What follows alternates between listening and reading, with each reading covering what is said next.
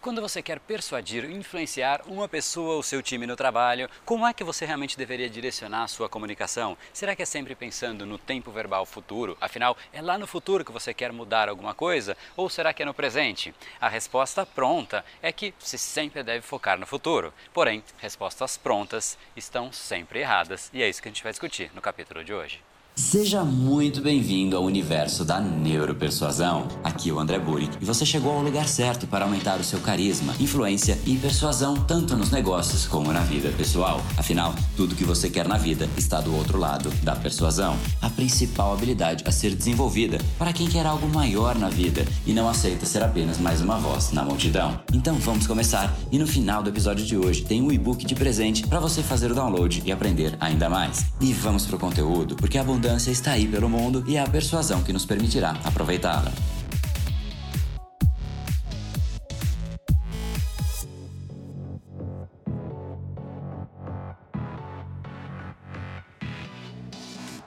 Fala pessoal, André do Brain Power, Academia Cerebral, criador do método Neuropersuasão e esse é mais um dos nossos capítulos diários da série Detalhes que fazem toda a diferença da série Neuropersuasão para você aprender uma nova ferramenta, colocar em prática e se tornar muito mais impactante, muito mais influente. E hoje a gente vai falar sobre o tempo verbal correto se você realmente quiser influenciar, persuadir uma pessoa, o seu time. Será que é sempre lá no futuro que você deve focar? Afinal, nós somos pessoas que queremos mudar o futuro, não é mesmo? Esse é o nosso papel no mundo se a gente passa no mundo e simplesmente não muda nada, a nossa existência é questionável e queremos, por ambição, realmente fazer esse papel, transformar as pessoas, melhorar as pessoas e sim, isso é o nosso objetivo. Porém, esse é o nosso objetivo. Só que para você atingir o seu objetivo, você nunca vai fazer isso sozinho, especialmente para os objetivos que mais valem a pena. A gente sempre precisa de outras pessoas influenciar, persuadir. O nosso nível de impacto é diretamente proporcional para a maneira que a gente consegue influenciar as outras pessoas. Portanto, se você quer influenciar outras pessoas, não é com o seu objetivo que você vai conseguir isso.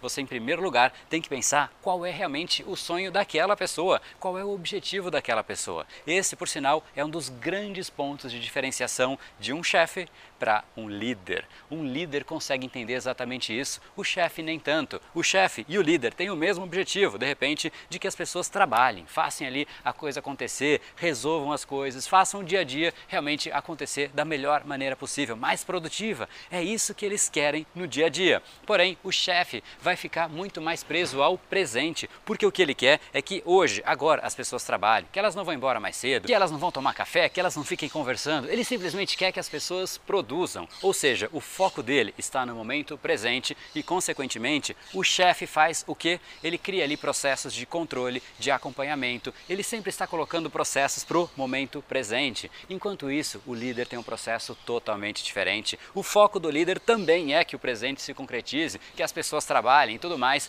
Porém, ele vai fazer essa mensagem chegar para as pessoas de um jeito muito diferente. Ele vai entender que o sonho das pessoas é, de repente, crescer profissionalmente, é conseguir criar criar um time maior, é deixar um legado, é fazer com que aquele projeto que todo mundo ficou empenhado, pilhado para fazer aquilo acontecer, realmente se concretize e elas consigam realmente mostrar para as amigas, para as pessoas, para a família que elas criaram um projeto que fez a diferença. O líder entende isso e ele conecta o momento presente, que é o objetivo dele, com o futuro, que é o objetivo das pessoas, e ele fala: bom, gente, para a gente realmente conseguir fazer esse projeto, hoje a gente vai ter que colocar um pouco mais de intensidade, vai ter que trabalhar um pouquinho mais e infelizmente infelizmente a gente vai ter que ficar até um pouquinho mais tarde, porque hoje é o dia mais importante deste projeto. Se a gente conseguir fazer isso acontecer, o nosso projeto já está praticamente garantido. Ou seja, independente da mensagem em si, ele conectou o objetivo dele, que é o momento presente, que as pessoas fiquem um pouco a mais, que trabalhem mais do que normal com o objetivo das pessoas, que é realmente fazer elas crescerem profissionalmente, que o projeto se concretize e tudo mais. E essa conexão juntou o sonho da pessoa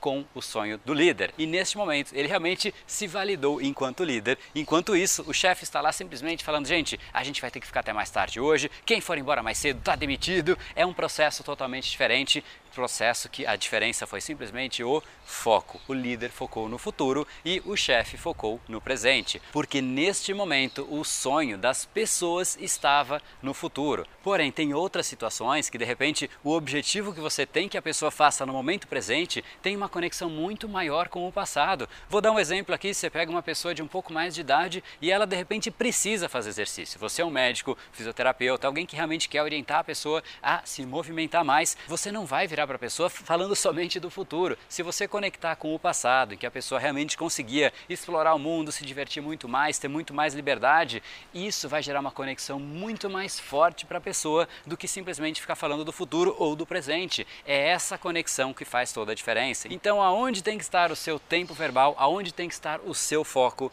o seu foco tem que estar exatamente no foco daquela pessoa, no que realmente vai trazer mais energia para aquela pessoa. Se isso é alguma coisa que se conecta com o futuro, conecte você também com o futuro e fale sobre o futuro. Se é algo que realmente vem muito mais energia do passado, do saudosismo, conecte com o passado. O seu papel é canalizar essa energia, fazer realmente a pessoa se conectar com o que você tem a dizer e aí sim, depois da conexão, aí você sugere que a pessoa faça tal e tal coisa, porque primeiro ocorreu a conexão. É como eu sempre digo, se você realmente quer ligar para uma pessoa para passar alguma mensagem por celular, a primeira coisa que você tem que fazer é colocar o número correto da pessoa. Então, identifique qual é o número correto da pessoa, aonde está a pessoa, o pensamento dela está no futuro. Poxa, legal, conectei com esse pensamento, agora sim que eu estou conectado, eu insiro a minha mensagem e esse é o detalhe que faz toda a diferença do capítulo de hoje. Se você realmente quiser conhecer um pouquinho mais a respeito disso, não deixe de entrar em neuropersuasão.com.br para você participar da próxima semana da persuasão e a gente vai entender nela exatamente isso. Como é que se forma a decisão? Como é que você consegue entrar ali no meio desse processo, entrar no subconsciente de uma outra pessoa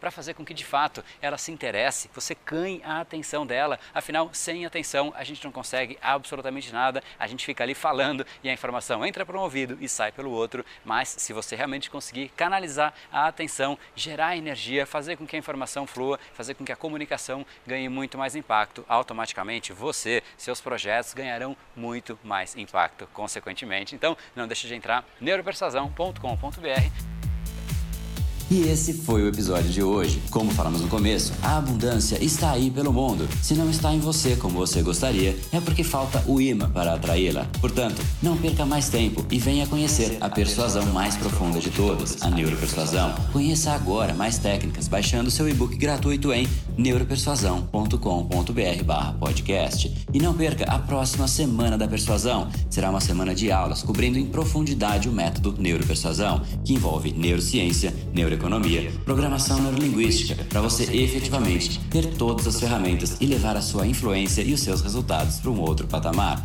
Se inscreva em neuropersuasão.com.br/semana. E para acompanhar toda a ação, não deixe de seguir o Brain Power nas outras redes sociais. Os links estão todos na descrição deste episódio. Nos encontramos novamente no próximo episódio e até lá, você já sabe, eu estou aguardando ansiosamente a sua opinião sobre este podcast nos comentários do iTunes. Até mais e lembre-se, tudo que você quer está do outro lado da persuasão. Um oferecimento de Brain Power, a sua academia cerebral. No brain, no gain.